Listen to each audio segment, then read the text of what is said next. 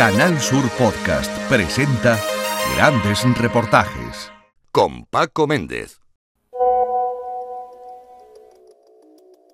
Me liaba los porros en medio de la clase. Yo qué sé, me ponían un examen y utilizaba el examen para tirárselo a cualquiera. Que hice también, solté una tortuga en medio de la clase, una vez me acuerdo. Le puse el cuta a un, un zagalito que estaba malo en el cuello. En esa temporada estaba yo, uff, enresabiado. Estaba pero enresabiado. Lo hice en una de las pocas horas que entraba. Estaba todo el día en la calle. Todo, pero todo el día. Es que pocas veces. Y fue esa temporada. Que mi madre estaba con un hombre que, que en plan que me maltrataba y eso, me insultaba. Y pues menos autoestima tenía uno, algo te digo. Que a mí en esa época no me dio por pegar, sino me dio por redimirme en mí mismo, quedarme calladito, encerrarme. Y después pues al revés, pues exploté y ya pues me convertí más vándalo. Pero necesitamos cariño pero no lo iba buscando.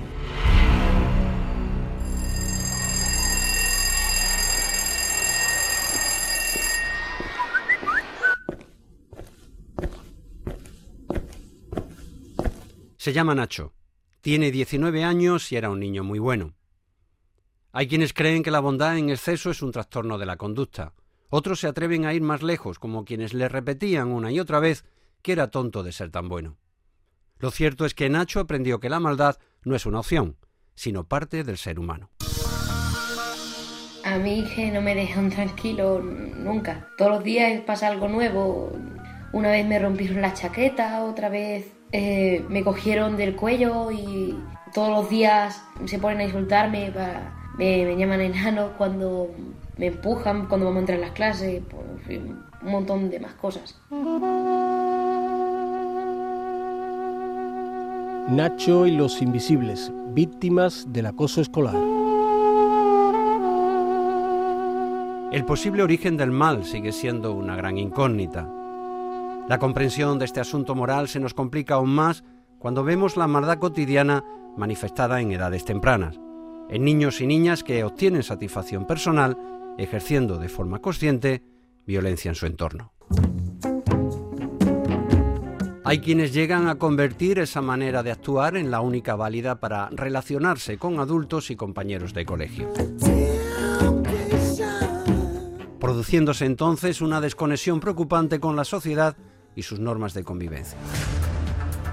Hemos abierto un expediente informativo reservado en el colegio para ver lo que, lo que ha La pasado. policía detuvo a 15 de ellos de entre 14 y 16 años y los El trasladó Tribunal al Superior de. Justicia de Andalucía condena a la Consejería de Educación a indemnizar con 20.000 euros a un joven por acoso escolar. Son tres las familias que han solicitado el cambio de centro para sus hijos. Solo una de ellas ha presentado una denuncia.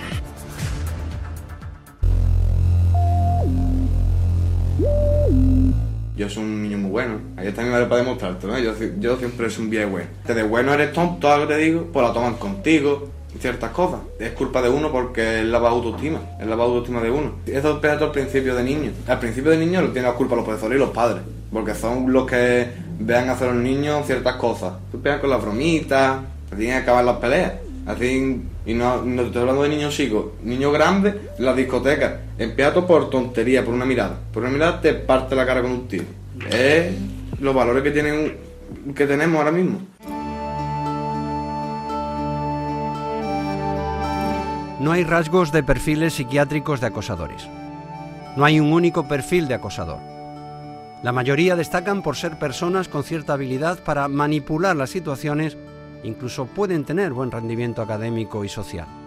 Cada caso es diferente, como el de Nacho, que tras un intenso año de terapia personal y familiar, con el fin de reconducir su estilo de vida y sistema de valores, superó con éxito el programa para adolescentes y familia denominado Proyecto Joven, que desde 1997 desarrolla la Asociación Proyecto Hombre, presente en diferentes puntos de España. Yo llegué aquí con problemas de agresividad porque sufrí bullying en el instituto y en vez de hacer al que bullying, pues empecé a hacer acosador, por así decirlo, ¿no? En plan, juntarme con los más chungos, liándola un poquito. Ya después te meten en el tema de la droga, ¿eh? los porros y eso.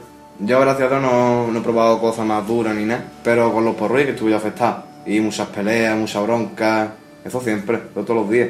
Nacho ha querido unir su testimonio al de víctimas y familiares cuyos nombres protegeremos y al de expertos que aquí intervienen con la finalidad de ayudar a entender la dimensión del problema presente dentro y fuera de todos los centros educativos. Es también su forma de hacer ver la necesidad urgente de trabajar todos en prevención. Y por último, su peculiar manera de querer afrontar el futuro con más acierto. Hay algo que es importante, no todo el mundo es consciente de si es acosador o no. Carmen Tocón, directora de Proyecto Joven. Yo no te puedo decir qué porcentaje hay porque yo no sé quién, quién es la víctima en los casos. Realmente el acosador también sufre, porque cuando tú adoptas ese tipo de comportamiento, viene de un daño no resuelto, que tú mantienes en el día a día. Si tú estás desarrollando comportamientos inadecuados, dañinos, perjudiciales, eso es una forma de sacar hacia afuera algo dañino que tengo yo personalmente, una mala gestión de conflictos, una mala o escasa habilidad de, habilidades sociales. Yo no estoy justificando nada. O sea, cada caso tiene su historia, cada niño tiene su porqué, sus causas, sus razones, que son las que aquí tenemos que identificar y tenemos que trabajar para modificarlas y, y convertirlas en positivas, ¿no? Evidentemente, el que ejerce la superioridad desde un comportamiento físico, desde un daño físico o psicológico, ¿no? evidentemente es el que se evidencia más, parece que es el peor del problema. La experiencia inicialmente un poco de, primero de rabia y del impulso inicial, es de decir, porque al mío, ¿no? Es una impotencia, porque es más bueno, porque es más inocente, porque, porque se conforma más, porque es menos agresivo, porque al mío, ¿no? Porque es más tonto, no, sabes un poco por qué, es una sensación de, de, rabia, de que tú quieres protegerlo, pero sabes que lo vas a dejar en el colegio a las 9 de la mañana y después sabes que te lo vas a recoger a las 2 de la tarde y a ver cómo me lo devuelven. Y yo durante esas horas no voy a poder estar para defenderlo. Es la pregunta probablemente más repetida en la mente de 246 millones de niños y jóvenes que sufren algún tipo de violencia escolar en cualquier rincón del mundo, según datos de la UNESCO. ¿Por qué? Just out of curiosity, why do they bully? What what's the point of it? Why do you find joy in taking innocent people and finding a way to be mean to them. It's not okay. What do they say to you? They call me, they make fun of my nose, they call me ugly, they say I have no friends. What'd they do to you at lunch? Pour milk on me and put a hand down my clothes, threw bread at me. Is it just you? Yep. Or is it other kids too that feel that way? Say it's other kids too. How's that make you feel?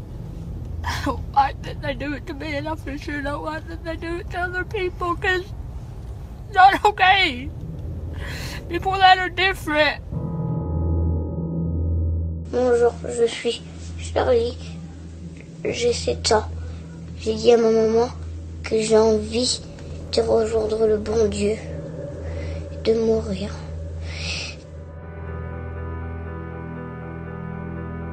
Ha habido muchísimos años donde se ha ignorado, donde se ha ignorado por parte de todo. Antonio Pérez González, profesor jubilado. Simplemente era que el niño se tenía que defender del acoso, de la palabra acoso ni siquiera existía, se tenía que defender de los, de los compañeros, pues se tenía que defender porque esa era la única salida que se le daba. Pero el profesor antes pues se encogía de hombros porque la administración se encogía de hombros porque se le echaba como la culpa del acosado, más que del acosador, porque es que se tenía que defender del fuerte y como era una especie de selva, pues tú te que defender porque la vida es un poco así. Los expertos advierten de que se están produciendo agresiones injustificadas en menores de 8 años. Muchas de las medidas se han dejado a la buena voluntad de los profesores, por lo que piden a la Administración que tome medidas de prevención donde participe toda la comunidad educativa. El acosador no sufre en sí una patología mental, no tiene por qué eh, tener una enfermedad mental, con lo cual de una forma esto nos desorienta más porque tendemos a, a intentar tener las cosas claras a base de etiquetarlas. Conrado Montesinos Fernández, psiquiatra y psicoterapeuta. En sí no, no tiene una enfermedad mental, una patología, pero sí es verdad que pues, tiene unos rasgos de, su personalidad. Eh, los rasgos de personalidad no aparecen a los 40 o los 50, aparecen ya eh, en la segunda infancia, podríamos decir, en ese periodo entre 6 y 12 años. Empiezan a, a ebullir, a, a, aparecer algunos, algunos rasgos y, evidentemente hay niños con comportamientos de acosador a los 8 y 9 años, pero muy claro. Estamos encontrando comportamientos de agresión injustificada, de situaciones que se parecen mucho a lo que luego vamos a llamar acoso entre escolares, incluso en edades anteriores. Joaquín Antonio Mora Merchán, profesor titular de Psicología Evolutiva y de la Educación de la Universidad de Sevilla. Lo que a mí me sugiere todo esto es que realmente siempre desde bueno pues desde el ámbito educativo en el que en el que me muevo no la necesidad de, de, trabajar de forma muy temprana en todo este tipo de problemas no creo que muchas veces cuando se trata de intervenir en este tipo de problemas llegamos tarde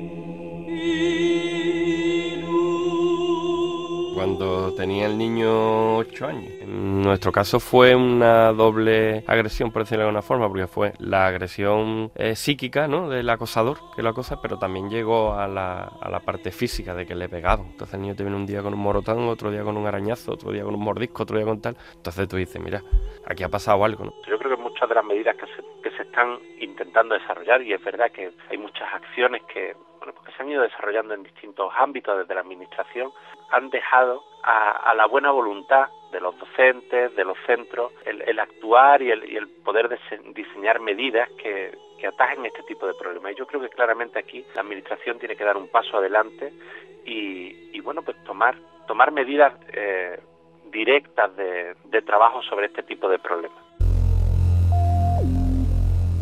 le conté a la maestra de que un niño en la clase, en medio de la clase, se había puesto, había sacado una navaja y se había puesto a perseguir a otro con la navaja. Y la maestra dijo, ojo, lo arreglaremos. Yo, estaba ahí, bien, pues mira, lo he, lo he dicho, supongo que lo arreglará. Pasó una semana y pues el niño no volvió a sacar la navaja, eso sí es verdad. Pero lo que también es verdad es que tampoco le dijo nada. Porque pasaron cosas aún más fuertes que esto, que el, el niño sacó un mechero en medio de la clase y le quemó el pelo. Un zagalito, todavía no hacen bullying, ¿no? Pero era un sábado nuevo, un jabiladito, y se metió con mi colega. Tú lo que eres un mierda, coli de mierda, asqueroso, no sé qué, no sé cuánto. Y lo cogí en clase de religión y digo, ¿tú le hecho a mi colega? Digo, ven, ponte enfrente suya, delante de toda la clase en religión. El maestro casi llegando. Y no se quería poner de rodillas, nota. Lo que te ponga de rodillas. Y pone no. Digo que no. Le metí un chorro de patá. Fu, que de patá le pegué. Acabó de rodillas. Le pidió perdón y le hice que le besara los zapatos a mi colega. Pues yo en ese momento me sentí superior. Pero después me di, y ese saca me lo subo, espérate, que ese saca ahí que le yo cosas, ¿eh? Cuando me lo hacían a mí no, no pensaban en lo que, me sentía, lo que sentía yo, pues yo lo hacía igual.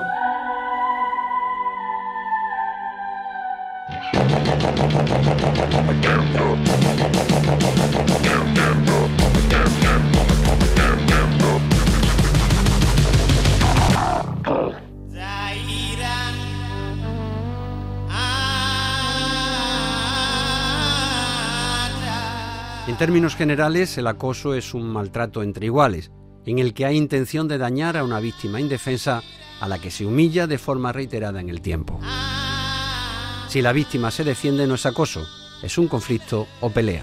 Cuando le hemos preguntado algunas veces a, los, a los profesores que nos identifiquen dentro de su, de su clase, pues quiénes podían ser los niños que acosaban a sus compañeros, no suelen acertar, ¿eh? es decir, no suelen acertar en, en el perfil, por, normalmente porque se suelen centrar en aspectos externos, ¿no? es decir, en aspectos visibles como este alumno más revoltoso, este alumno más indisciplinado, y, y parece que le, recubrimos ya de un halo de, pues este también será el que, el que acosa a los compañeros, cuando en realidad son problemas, en este caso concreto, completamente distintos. Vamos a, a confundir problemas de conducta con niños indisciplinados, con simplemente problemas de atención algunas veces y, bueno, pues en este caso con, situaciones de acoso en un rol o en otro. Es un repetidor doble, ha repetido sexto me parece, no sé qué año, ha repetido en primaria y luego repetido en primero de la ESO otra vez. Eh, me supera por dos años de edad y mucho más alto que yo. En el desequilibrio de poder y fuerza derivado del acoso, las consecuencias físicas son las menos importantes si las comparamos con los desequilibrios emocionales que se producen en este proceso de sufrimiento innecesario. Un sufrimiento que forma parte del paisaje cultural de los centros educativos, como afirma Andrés González Bellido, catedrático de orientación educativa y autor del programa de prevención del acoso denominado TEI, Tutoría entre Iguales. Lo primero que hemos de trabajar es que eh, Gordo, Elefante y Dumbo hacen daño. Y ellos consideran que esto forma parte del paisaje. Y es cierto, nosotros también consideramos que forma parte del paisaje de los centros. Este paisaje lo hemos de cambiar. Porque eso hace daño y mucho daño. Y lo que tienen que saber los alumnos es que cuando a una persona que tiene un problema, por ejemplo, de obesidad y le dices vaca o bola de sebo, le estás haciendo mucho más daño que si le das una bofetada. Y eso tienen que ser conscientes. La influencia que yo tengo como profesor está sobre un 20%, la que tienen los propios alumnos es superior al 80%. Y cuando un alumno te dicen que cuando les insultas le hacen daño, o qué sientes cuando te llaman gordo, elefante o lumbo, cuatro ojos, o yo que sé, boca de hierro, y ellos te dicen me hace daño. Yo diré, cada vez que alguien le llame en esta clase gordo a alguien, se lo está haciendo con intención de hacerle daño, sabiendo que hace daño. Y esto en esta clase no lo podemos permitir. Muchas veces se ha llegado a decir que los agresores no son empáticos, no son capaces de ponerse en el lugar del otro. Lo que dice la investigación es que sí son capaces de imaginarse las consecuencias que pueden tener los actos en frío, es decir, cuando estamos hablando de, de, otro, de otras situaciones en las que ellos no se ven involucrados, pero que cuando ellos asumen el protagonismo de, de ese papel de agresor, pues la verdad es que parece que les cuesta medir esas consecuencias, ¿no? Y entonces muchas veces como que le, que le quitan fuerza a las a los, al impacto que tienen su, sus actos, ¿no? Es decir, que y muchas veces termina diciendo, no, si yo no lo hice eh, con esa intención, si yo no, no era para tanto, ¿no?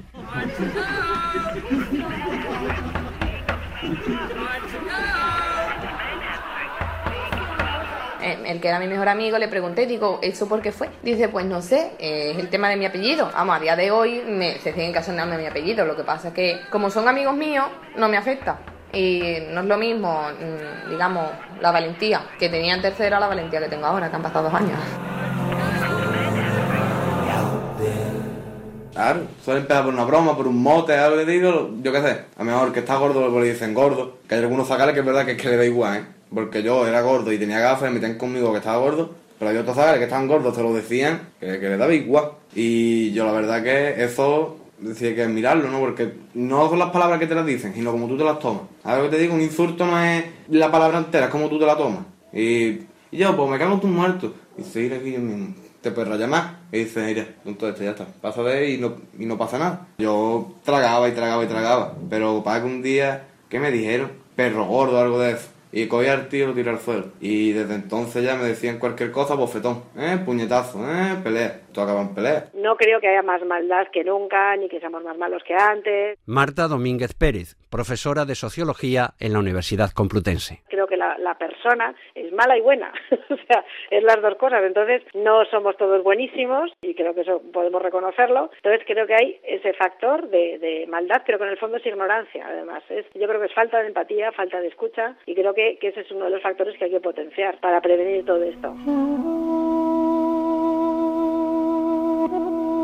El acosador tiene unos rasgos comunes muy muy claros, muy nítidos, ¿no? Es una persona con dificultades en el, en el control de impulsos, una persona que tiende a la violencia, incluso que disfruta con actos violentos, sean físicos o psicológicos o verbales, temperamento impulsivo, una necesidad de dominar a los chavales de su entorno, una intolerancia a lo que podríamos llamar la diferencia, ¿no? Ya sea en el tema religioso, o migrantes, o, o bien por temas de orientación sexual. Eh, son personas que desafiantes, eh, que no respetan las normas y sobre todo con, con falta de empatía. Él no me explica el por qué, pero decirme si me ha dicho muchas cosas y antes de entrar a las clases se pone a empujarme, a llamarme enano, me llama eh, gilipollas y demás. Pero si tuviéramos que definir solo una característica de los agresores y las agresoras es que necesitan público. ¿Quién es el público? Sus compañeros. Ellos son conscientes de más del 95% del, de, que conocen más del 95% de las situaciones que se producen en el centro, de acoso y de no acoso. El modo de acosar, hostigar niño y niña, sí es verdad que suele ser, o chico y chica, adolescente, suele ser diferente. Es verdad que los niños son más a nivel físico, es decir, empujones, a lo mejor algún puñetazo, alguna pelea, alguna paliza, y las niñas evidentemente es como más sutil, ¿no? Suelen tener una conducta muy típica y es la de aislar a la niña hostigada. Eso es algo muy frecuente la mayoría de los agresores, de los acosadores, destacan más bien por ser personas que tienen, bueno, pues una cierta habilidad para manipular la situación, para ponerse en el lugar del otro, para saber dónde hace daño, ¿eh? y claramente rompe el, el, estereotipo, la imagen de persona que lo hace así porque es que, bueno, pues porque no le da para más, ¿no?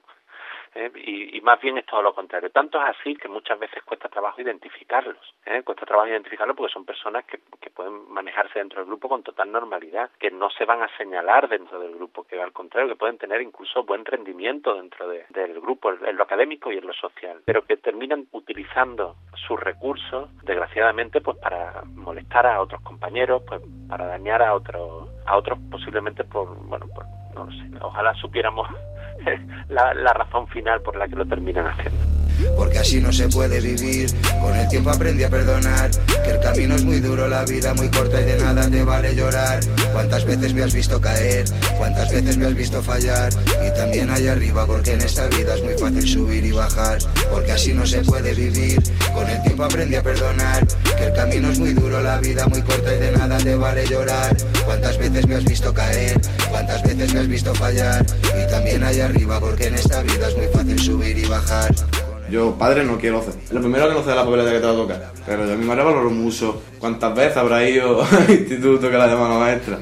Ya está aquí tu niño en el despacho. Ya está aquí tu niño en el despacho. Todos los días nos fallaban. Todos los días. El problema está en los padres, el problema está en la educación de base, en cómo ve tu hijo que tú reaccionas ante una situación de ese tipo para que el niño vea que cuando tú le haces daño al otro, realmente estás haciendo daño a alguien que tú quieres, porque tú puedes sentir todo el desprecio por el otro, porque tienes un problema o lo que sea, pero si tú eres capaz de asociar que esa violencia, que esa agresión a ti te va a repercutir en que tus padres se van a penar, que van a llorar, que lo van a pasar mal, que va a generar un sentimiento en tu casa, pues tú puedes en un momento dado asociar el que hacer eso es malo porque no porque sea malo en sí, sino porque bueno, pero, pero si tú al final estás haciendo eso, ves que no tiene ningún tipo de consecuencia más que una llamada de atención. Y en mi casa además me defienden, en mi casa dicen hay que ver que el otro tal, eso no se, no se va a arreglar. Vamos, yo creo que ese chiquillo, pues cuando sea adolescente, pues hará otro tipo de cosas y cuando sea mayor, pues hará otro tipo de cosas y esa violencia que ejerce y esa supremacía que él siente eh, hacia los demás, si no se ha corregido socialmente mm, en ese sentido, pues tendrá problemas. Muchas veces los padres no sabemos qué hacer, eh, nos faltan recursos, que muchas veces intentamos solucionarlo de la mejor forma posible y hay muchos padres que en este sentido quizás han optado por un, el sistema también lo facilita, por un, por un sistema en el que, bueno, pues primero consentimos y luego no sabemos qué hacer cuando ya hemos consentido suficientemente. Pero una reflexión que casi nunca se hace es que cuando el alumno llega a casa y le dice a sus padres, hoy en la clase a Mario le han bajado los pantalones, y no veas cómo nos hemos reído, porque cuando le bajaron los pantalones también le bajaron un poco los canzoncillos. Él no es ni agresor ni víctima. ¿Qué hacen el 90% de las familias o el 99%? Reírse.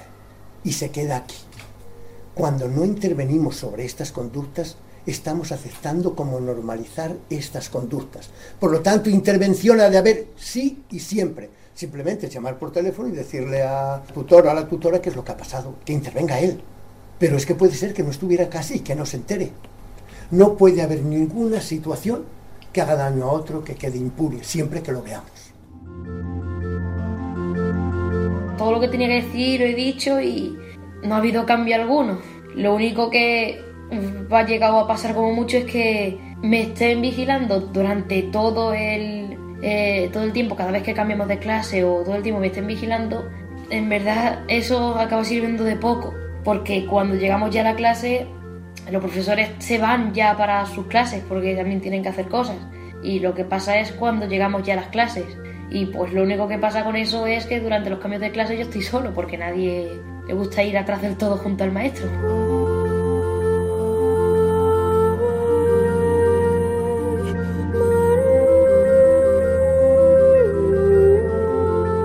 Yo me tengo que enterar por un compañero de 8 años que a mi hijo le están pegando todos los días en el colegio, que usted está castigando a ese niño todos los días, que no va al recreo, que lo ha quitado de gimnasia, que ha llamado a sus padres, que tal, que usted ha hecho todo eso porque le pega a mi hijo y yo no me entero y no me lo dice un compañero. Yo me parece eso poco, poco serio, cuanto menos. No, hombre, es que estamos intentando porque el otro chico ya tiene otros problemas también, tiene antecedentes y tal. Entonces estamos intentando eh, un plan de la Junta de Andalucía que hay para este tipo de niños con un tal, no sé qué. Macho, pero yo me tengo que enterar de todo eso porque me ha dado por venir a pedirte una tutoría, oye, porque me están diciendo los niños que pasa esto. Ahí es donde ya se genera el primer desapego entre el centro y los padres, porque tú ya no te fías. La, primera denuncia, digamos, al sistema es que el propio centro intenta poner los medios lícitos o en su mano para paliar una situación que está descubierta, pero los padres del niño acosado nunca se enteran que, el, que su hijo está siendo acosado, porque es el centro el que dice, oiga, su hijo está acosado. Eso no pasa. Y sin embargo, si están poniendo medios para intentar evitarlo, como si intentan lavar la ropa en casa, ¿no? Como, mira, si lo soy capaz de arreglarlo aquí, no se entera nadie mejor.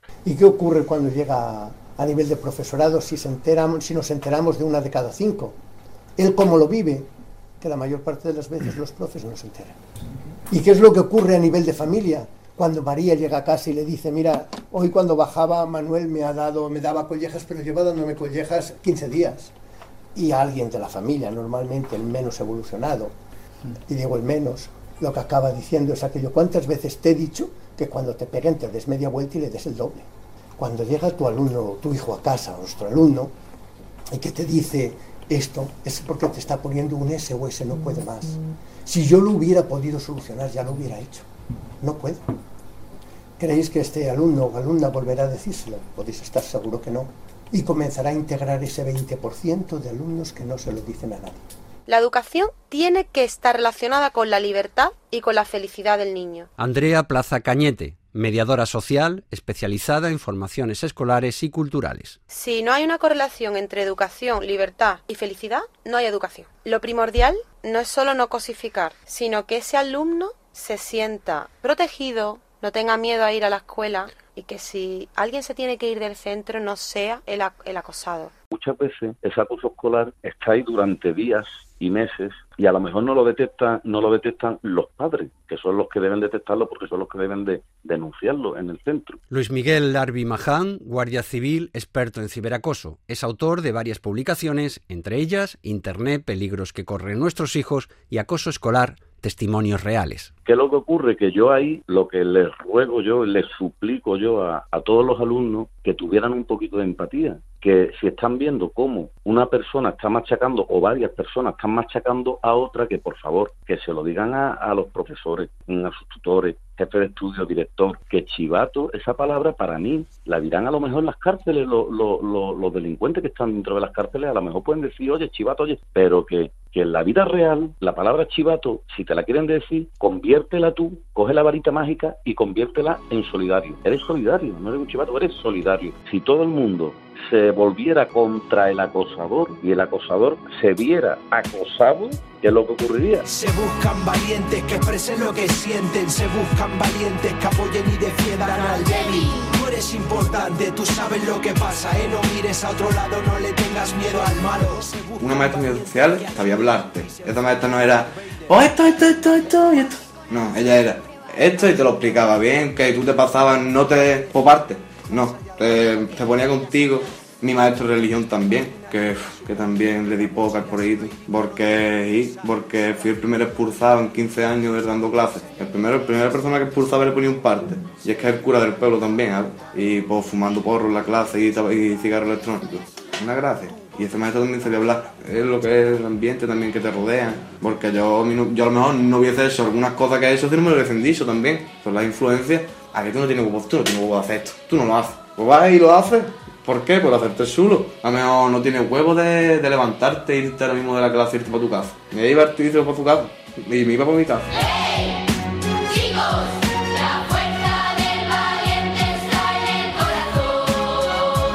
Las conductas que hacen daño están estandarizadas. El trabajo de clase es muy importante para no consolidarlas en el tiempo. Por eso es necesario que haya un entorno que impida el acoso. Los grandes protagonistas son los alumnos. Los expertos aseguran que no se corresponde a la realidad de los colegios el pánico social que se genera, pero sí que hay acoso en todos los centros educativos. Yo no creo que se trate de, de crear alarma social y si se trata de, de, dar formación a los profesionales que trabajan con los niños, sensibilización con los padres. Nosotros hemos trabajado muchísimo con escuelas de padres y de madres y creemos que es muy importante ¿no? que, que ellos desde el primer momento tengan claro que están ahí para colaborar con la educación de sus hijos y de sus hijas con el colegio, tanto como si sus hijos eh, son testigos de la violencia, como si son actores de violentos, como si son víctimas. Juan Jesús Cardoso, coordinador del programa para la prevención del maltrato a menores de la Fundación Márgenes y Vínculos que es muy importante también que nosotros enseñemos a nuestros hijos a ser solidarios. A lo mejor mi hijo no está sufriendo acoso, pero es muy importante que sepa levantar la voz y posicionarse a favor de, de los compañeros que lo están pasando mal. en las alturas. Pasa los hombres. Los seguimientos lo tienen cuatro niños. Y yo tengo que esperarme a que el maestro termine de rellenar los seguimientos para irme a la otra clase. Eh, yo es que me siento muy vigilado porque es que aparte no es que me estén vigilando de yo irme y los maestros de lejos mirándome. No, tengo que estar al lado de ellos todo el rato. Aparte de que en el recreo el maestro me acompaña hasta para ir al baño. Me acompaña, se, se pone a hablar con los maestros que esté en la puerta del baño, termino el baño y, y vuelvo a mi sitio y el maestro vuelve conmigo. Me siento incómodo que hasta para ir al baño me esté detrás siguiendo. Te sientes incómodo, te sientes como raro. Las respuestas que se están dando tampoco son las mejores. Este es un problema de implicados, pero es un problema de, de grupo, es un problema de, de todos los compañeros, es un problema de todos los que lo ven y se callan, es un problema de todos los que actúan y, y, terminan reforzando de una forma a unos y a otros. Yo creo que la mejor solución sería, sería cambiarme de colegio, es que no hay más. Porque ya en este colegio no es solo el niño, sino los maestros, que es que ya también pues me han llegado hasta pillar manía. Eso es una cosa que se suele decir, pero es que esta vez es verdad, porque de tanto ir y en todo eso, pues al final me acaban pillando cositas. Ya lo, lo, mejor que puede pasar es que me vaya, porque ya no le sirven ni los partes ni las expulsiones, porque a él prácticamente le da igual. ¿Cómo lo percibe la víctima? Soy el raro, soy el diferente, todos se quedan, yo soy el que me tengo que ir. Por lo tanto, la culpa de lo que ha pasado, sea lo que sea, la tengo yo. Así es como lo percibe, por mucho que intentemos decir que no. ¿Cómo lo ve el agresor o la agresora? Bueno, era el, el, el, Mindundi, era el friki, era el raro, que se vaya, si es lo que estaba haciendo aquí, no sé por qué traen esta gente aquí. ¿Qué es lo que piensan los 23 alumnos de la clase? En caso de que haya conflictos, ¿dónde me pongo? Mira qué le ha pasado a la víctima. Estamos trabajando sobre motivación o potenciación de agresores. Nos tendríamos que hacer mirar, y no es porque las instituciones educativas no lo sepan, es porque es lo más cómodo. Pero eso es gordísimo y es la norma. Y yo solo lo entiendo, y digo solo lo entiendo, desde la perspectiva familiar. A mi hijo le están haciendo daño y no, yo no lo puedo soportar más que le hagan daño. Solo desde esta perspectiva.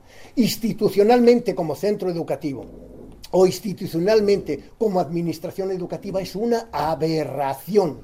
Porque además pasa el siguiente paso. Y el siguiente paso es que se habilitan plazas para alumnos que han padecido situaciones de acoso escolar. Es que es gordo, si habilita plazas para agresores.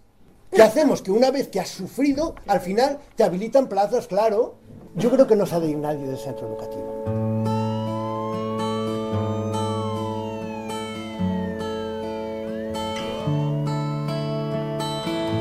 Cuando se detecta un caso de acoso escolar, hay que, trabajar con las víctimas como con los que agreden, porque los dos tienen, tienen una, bueno, una situación compleja y porque los dos son menores de edad. ¿no? Javier Cuenca, responsable de Save the Children en Andalucía. Con los agresores nosotros en principio no tenemos información de qué es lo que lo que se hace desde la administración no suponemos que, que cuando bueno que debe de haber un, una atención no solamente a la víctima para restaurar el daño ocasionado sino también al agresor debe de haber un seguimiento por parte del de, de personal especializado de los centros, si es que lo hay, ¿no? de tipo orientadores o los responsables de los planes de convivencia, y se deben de poner también medidas, medidas, bueno, pues si en caso de que de que sea necesario el traslado de un centro, ¿no? Si hemos conocido casos que al final el que se trasladaba del centro era eh, la persona acosada y no el acosador, ¿no? Eh, entonces, bueno, nosotros no, sobre todo, eh, abogamos por poner en marcha mecanismos de, de, justicia restaurativa, ¿no? Y que, y que también se trabaje para educar al agresor y no criminalizarlo. O sea, debe ser un caso muy extremo, ¿no? En el que sí se podría afectar desde nuestro punto de vista la, la implicación de fuerzas de seguridad del Estado y demás, ¿no? Así, educando, se conseguirá, pues bueno, que esa persona además no vuelva a realizar ningún tipo de acto de ese tipo. ¿No? Cuando un menor comete un hecho delictivo, y nos situamos en la franja de edad de 14 a 18 años, la actuación de la Fiscalía es investigar ese hecho y una vez que se ha producido esa investigación, se realiza un escrito eh, de acusación o de alegaciones y se celebra un juicio. Álvaro Conde Lozano, fiscal de menores de la sección octava de la Audiencia Provincial de Cádiz. El juicio, si se considera que ese hecho se ha cometido, al menor se le impone una medida.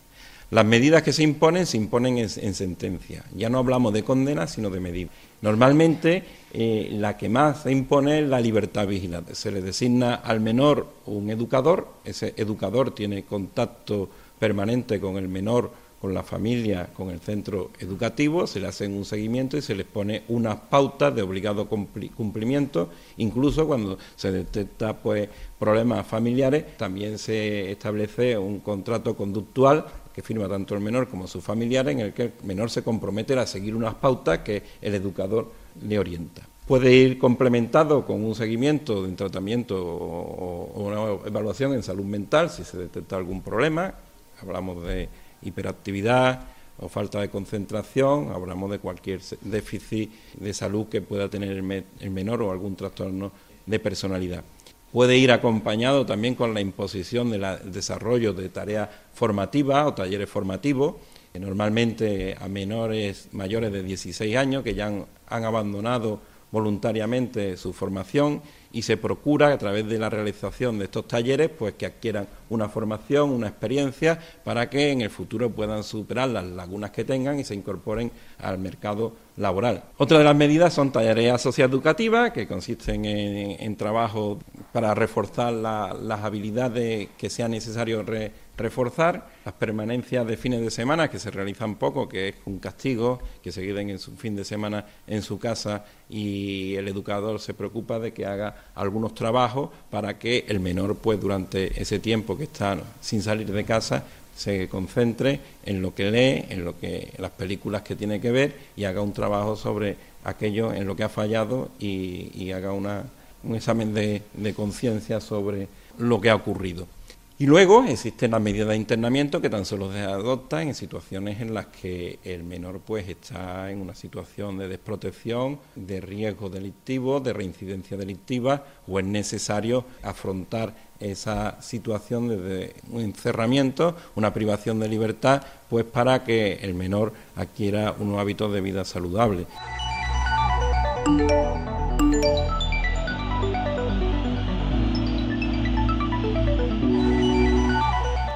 Tenía a mi mejor amigo, lo que pasa es que él y yo nos enfadamos, sinceramente no me acuerdo por qué. Y ahí pues él empezó a criticarme con otras cuatro personas. Y un día pues yo me encontraba mal y decidí salirme del grupo de WhatsApp de la clase. Una amiga mía, que era la única amiga que tenía, en mi clase solo tenía una amiga y un amigo. Pues esa amiga me dice, mira lo que han escrito para el grupo de WhatsApp. A mí no me decían nada. Lo decían entre ellos, y mi amiga o mi amigo centrado, mira lo que han dicho de ti, que te están poniendo verde. Me decían esas cosas. Y me lo enseñan y empiezo a leer. Con el tema de mi apellido cogen mucho cachondeo. Entonces pues ya empezaron a decir tonterías de esas. Y yo, ¿y yo qué hago? Mm, a mí lo que me salía es llorar, sin embargo, no sé. No sé si fue por eso o por lo que fuera. He cambiado y ahora a mí me dicen algo y yo voy y le digo, dímelo a la cara y ya como que sí que me enfrento a personas, pero antes no. Desde 2017, Alba da charlas en colegios de Jerez de la Frontera para evitar suicidios debido al acoso. En mayo de 2018 creó la asociación Pulseras Fuera junto con Ainhoa, Brenda, Gabriel, Inma y Jairo, una asociación pensada para ayudar tanto a víctimas como a agresores.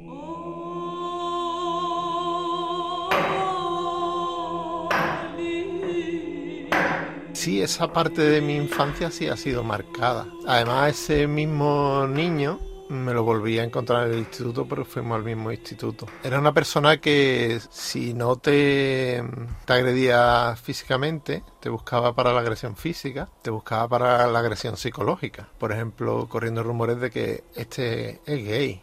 Entonces hay personas que reaccionan de una manera y personas que reaccionan de otra. Personas que lo que hacen es cohibirse y lo que te crea es un complejo. Te va marcando lo que es tu desarrollo.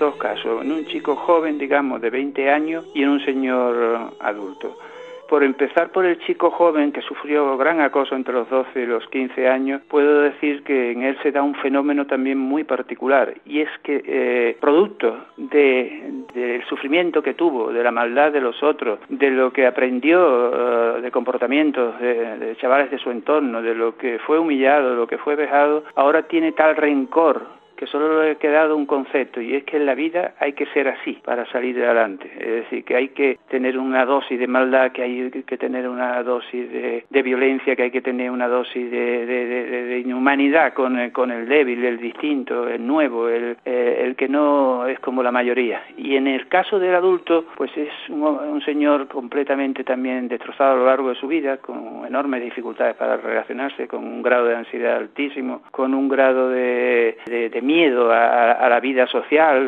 lo que nosotros llamamos incluso crisis de pánico, que son crisis fortísimas de ansiedad cuando uno está en público o en sitios cerrados una persona insegura, una persona muy miedosa, una persona que realmente eh, adivinado que fue eh, acosado prácticamente a sus 50 años muchas veces los medios terminan mandando mensajes de, bueno, el 80% se han visto involucrados. Posiblemente es una exageración, ¿eh? basadas en, bueno, pues en metodologías, bueno, pues a lo mejor no, no muy adecuadas, etcétera, ¿no? Pero tampoco debemos de caer a veces en los números que aparecen, sobre todo en las cuentas oficiales, ¿no? Es decir, que, que parecería que prácticamente no hay alumnos implicados, desgraciadamente, ¿no? Es decir, que si uno coge los informes de la administración educativa, bueno, pues se han llegado tantos casos, es prácticamente uno de cada mil, es una barbaridad. Quiero decir una barbaridad en este caso de infravaloración de la dimensión del problema, ¿no? Y el problema llevamos años ya manteniendo un porcentaje aproximado, bueno, pues alrededor del, del 10-15% de casos verdaderamente importantes, ¿no? Es verdad que luego puede haber pequeñas variaciones hacia arriba hacia abajo, dependiendo de dependiendo del contexto, dependiendo de las edades, etcétera, etcétera. Y eso me lleva a la segunda cuestión que me parece que no está bien tratado, y es que ese porcentaje, como decía, es un porcentaje que en los últimos años, y ya llevamos medidas de distintos, pues de distintas décadas, realmente, pues no varía. Y a mí eso me, me hace reflexionar sobre la eficacia de las medidas que se están tomando. El agresor es uno y la agresora es uno de nuestros alumnos, y le hemos de dar la oportunidad que cambie. Y no le diré, Manuel, tú lo estabas haciendo con intención de hacer daño. Yo lo que le diré, hasta ahora seguramente en esta clase no sabíamos que esto hace daño, o que no sabíamos que hace la cantidad de daño que hace, pero a partir de ahora sí lo sabemos. Y a partir de ahora lo que no permitiremos es que esto se produzca aquí, porque quien lo haga como muy poco será un mal compañero. ¿Qué hará el agresor? Le estamos dando la oportunidad respecto al grupo, que es lo más importante de decir, hombre, es que yo lo hacía, pero es que no lo sabía. Ahora ya lo sé. Nosotros trabajamos desde la educación emocional. Tenemos, por ejemplo, un, grupo de talleres que se llama Buen Rollo y donde trabajamos temas como el insulto, la agresión, el control de la ira. También trabajamos mucho el tema de los conflictos y, el ciberbullying en las redes sociales. Son eh, programas de cuatro sesiones, cuatro sesiones de una hora y media cada uno, pero lo ideal sería que esto se trabajara de manera transversal en, en los coles. Cuando se ha valorado qué cosas funcionan y qué cosas no funcionan, hay varias ideas que yo creo que son imprescindibles. ¿no? Una de ellas tiene que ver, como ya hemos dicho antes, con la formación. ¿eh? Pero formación no solo al profesorado, sino la formación a todos los que están involucrados en, en la comunidad educativa, lo cual incluye también a familias y alumnos. Por otro lado, hay que favorecer intervenciones que aborden el problema desde una perspectiva comunitaria o ecológica, como también se llama, es decir, que implique, que mueva de nuevo a todos los participantes. Esto es algo que en toda la literatura internacional aparece repetido una y otra vez. Esto no es un problema de, alumnos, no es un problema, es un problema estructural, es un problema que tenemos que, solucionar desde todas las dimensiones. Y además tenemos que favorecer que esas intervenciones permanezcan en el tiempo. Tenemos un problema y que es que solemos diseñar intervenciones a corto plazo. He tropezado tanto y nadie me enseñó a vivir. Progresado tanto y nadie me enseña a escribir. ¿Cómo podré librarme de esta maleza? Tanta belleza y tantos caminos por decidir. He tropezado tanto y nadie me enseñó a vivir. He progresado tanto y nadie me enseña a escribir. ¿Cómo podré librarme de esta maleza? Tanta belleza y tantos caminos por decidir. Yo aquí en un proyecto, al entrar que no quería estar, más huerta le, le intentaba dar, más huerta. A todo le daba huerta, ¿eh? me estuve escapando de mi casa por las noches. Cuanto más control, como que uno quiere más evadir. Pero ha venido porque han hecho buen trabajo conmigo. Mira, ha recibido orden en su día a día, en sus normas, en sus responsabilidades, tener claro qué es lo que tengo que hacer y lo que no. Muchas veces mandamos mensajes muy contradictorios, muy ambivalentes. Esto no es bueno, pero te lo permito. Esto no está bien, pero te dejo, ¿vale? Que es mucho de lo que hay socialmente. Ha recibido coherencia, ha recibido continuidad. Lo que aquí se le ha dicho, esto es así, ha sido hoy, mañana y pasado. No hemos cambiado se le ha ayudado a que él suba esa autoestima que le dice que tenía baja. ¿Por qué? Porque esto funciona a través de objetivos. Tú consigues tu objetivo, pasas a la siguiente fase. Salgo porque vengo aquí, porque como me rompe la rutina de estar consumiendo, de estar metido en problemas, de juntarme con ciertas personas. Que ya después en verdad te das cuenta que no es el consumir, es la mentalidad que tú tengas, ¿sabes lo que te digo? Los fagales como están últimamente también con la droga y eso, pues después pasa factura todo. Y no te sacan, no nunca en la vida. Vamos trabajando por áreas. Lo primero que trabajamos es el comportamiento, que es lo más llamativo, lo que se ve con más evidencia. Esta agresividad, esta impulsividad de la que él habla, es lo primero que se ha trabajado con él, dando orden, dando responsabilidades, dando, poniendo límites, ayudando a sus padres a que hagan que él lo trabaje, poniéndole consecuencias en el momento en que se lo salta. Luego hemos trabajado con él las relaciones familiares, ¿vale? su forma de comunicarse en casa, su forma de respetarse con su familia. Hemos seguido profundizando un poco en el área emocional, que es cómo yo me siento ante las situaciones, ¿vale? de esa inferioridad de la que él habla. Por último, ¿vale? además de aprender a a desligarse de lo que es tener su grupo terapéutico de apoyo y sus terapeutas, bueno, pues un poco su área social, ¿no? Su red de amigos, su nueva, sus nuevos proyectos, como él, él dice, que haga su nuevo proyecto de vida. Los institutos por los que pasó Nacho intentaron arreglar el problema con 30 expulsiones y más de 200 partes disciplinarios. Hice lo que hice, mira, y ahora me arrepiento. Seguiré luchando hasta quedarme sin aliento. Los centros educativos necesitan recursos para trabajar en prevención y existen, como por ejemplo el programa Kiva, financiado por el Ministerio de Educación y Cultura de Finlandia. Allí, más del 90% de las escuelas implementan el programa de intervención con tres unidades. Dos para primaria, desde los 6 a los 12 años, y una para secundaria, desde los 12 a los 15 años. Un programa exportado a todo el mundo. He tropezado tanto y nadie me enseñó a vivir. En España, el catedrático en orientación educativa y psicólogo Andrés González Bellido puso en marcha en el año 2002 el programa de prevención del acoso escolar denominado TEI, Tutoría entre Iguales. Es el TEI es una estrategia educativa que trabaja sobre la convivencia. Ni siquiera sobre el conflicto, ni siquiera sobre el acoso, ni siquiera sobre el perdón, sobre la violencia ni sobre el acoso. Será una parte posterior, pero el objetivo es trabajar sobre una buena convivencia. Utilizamos la tutoría entre iguales, con una tutorización emocional con dos años de diferencia. Está incluida en el currículum. Si os cogéis las líneas transversales de las competencias o los objetivos, bueno, es obvio, las emociones y los valores se trabajan no, no en todos los currículos. Y luego implica a toda la comunidad educativa. 200.000 alumnos han iniciado el programa de prevención de acoso TEI en el curso 2018-2019. En el caso de infantil, eh, lo que se trabaja es generar conductas saludables. Si generamos conductas saludables cuando estos alumnos lleguen a primaria, el paisaje no estará impregnado de tanto insulto, de tantas trabanquetas o de tantas situaciones. Generamos conductas saludables. Y yo estaba hace poco en el TEI, llevamos, igual que el primaria y secundaria, llevamos pues eso, unos más o menos 16 años, 17 aplicándolo. En el de infantil llevemos llevar unos 6 o así, 5 o 6. Según Bellido, 1.200 centros de infantil, primaria y secundaria de España han implantado ya el TEI y 36.000 profesores están ya formados. Otro programa de intervención en prevención del acoso y violencia escolar se denomina AVE. Fue diseñado en el año 2005 por el doctor en psicología Iñaki Piñuel. Igualmente implica a toda la comunidad educativa.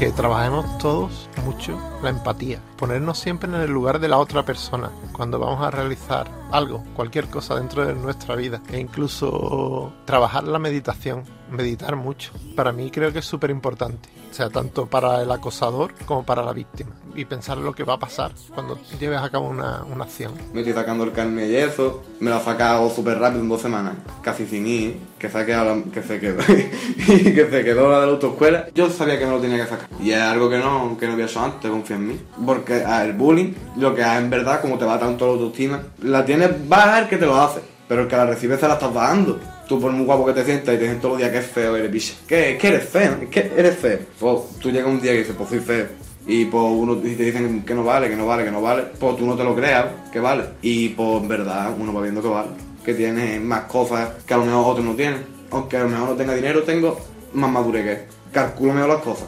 No me meto a lo mejor ahora tanto en problemas. Y hay cosas que a mí no me afectan y hay otros que a lo mejor les revoluciona un viaje. Y si es verdad que tengo temperamento, pero nada comparado como antes. Y cada, cada persona que ve en la calle puedo ayudarla, la ayudo, ¿eh? te lo juro. Y soy así. Y a una mujer que vea que no puede tirar basura, la ayudo. y porque me imagino que mi abuela. Y digo, si mi abuela necesita ayuda y no... Algo te digo, eso a mí me afecta mucho. Yo no puedo. Y mira que yo soy cosas malas, él ha robado viejas, pero que vamos, que aún así, que uno tire para adelante. Y uno le saca tira, 100%. Si todo el mundo educara a su hijo con una, con una cultura de valores en términos de, de sociedad, no en términos de, de clan, ni de lucha, ni de posicionamiento, sino de decir, oye, vamos a cultivar buenas personas. Mm, Yo creo que el acoso bajaría muchísimo, muchísimo. Pedimos y llevamos pidiendo tiempo la elaboración de una estrategia integral de lucha contra la violencia contra la infancia ¿eh? a nivel estatal, que contenga una ley de erradicación de violencia contra la infancia y medidas muy específicas contra el acoso escolar. Y por último, bueno, una vez que ya se produce el caso de acoso, que haya una- un apoyo psicológico a la víctima y, y que se, y que se realmente haya una justicia restaurativa y también trabajar con el agresor. Entonces, esas, esas recomendaciones así de manera general son las que nosotros desde Save the Children lanzamos en el informe y es lo que estamos intentando también trabajar con las administraciones públicas para que las pongan en marcha. Yo me siento orgullosa de, de que podemos cambiar, sinceramente, porque yo día a día eso lo, lo compruebo con todas las familias que están aquí, de que podemos cambiar, de creer en el ser humano. Proyecto Joven está abierto, ¿vale? A todos los jóvenes, adolescentes y sus familias que necesiten mejorar, modificar algo de su día a día porque le esté produciendo conflicto. Así que Proyecto Joven está abierto ¿vale? A todos y no hay duda de eso. Yo creo que el objetivo de todo el mundo es ser más feliz y ese es al final el que tenemos aquí y sin miedo. Sin miedo, lo malo se nos va volviendo bueno. Las calles se confunden con el cielo y nos hacemos aves sobrevolando el suelo así sin miedo. Si quieres las estrellas, vuelco el cielo. No hay sueños imposibles ni tan lejos. Si somos como niños, sin miedo a la locura, sin miedo a sonreír, sin miedo sientes que la suerte está contigo, jugando con los duendes, abrigándote el camino, haciendo cada paso lo mejor de lo vivido, mejor vivir sin miedo. Sin miedo, las olas se acarician con el fuego. Si alzamos bien las yemas de los dedos, podemos de puntillas tocar el universo así sin miedo. Manos se nos llenan de deseos que no son imposibles ni están lejos. Si somos como niños, sin miedo a la ternura, sin miedo a ser feliz, sin miedo sientes que la suerte está contigo, jugando con los duendes, abrigándote el camino, haciendo a cada paso lo mejor de lo vivido, mejor vivir sin miedo, lo malo se nos va volviendo bueno. Si quieres las estrellas, vuelco al cielo. Sin miedo a la locura, sin miedo a sonreír, sin miedo sientes que la suerte está contigo. Jugando con los duendes, abrigándote el camino. Haciendo a cada paso lo mejor de lo vivido. Mejor vivir sin miedo.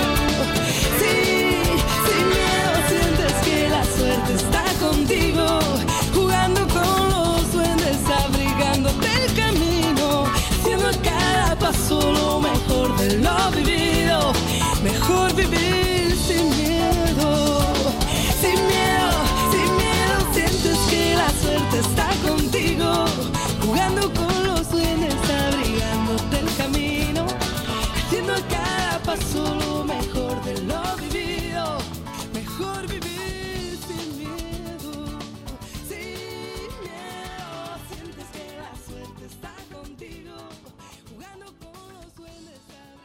En Canal Sur Podcast han escuchado grandes reportajes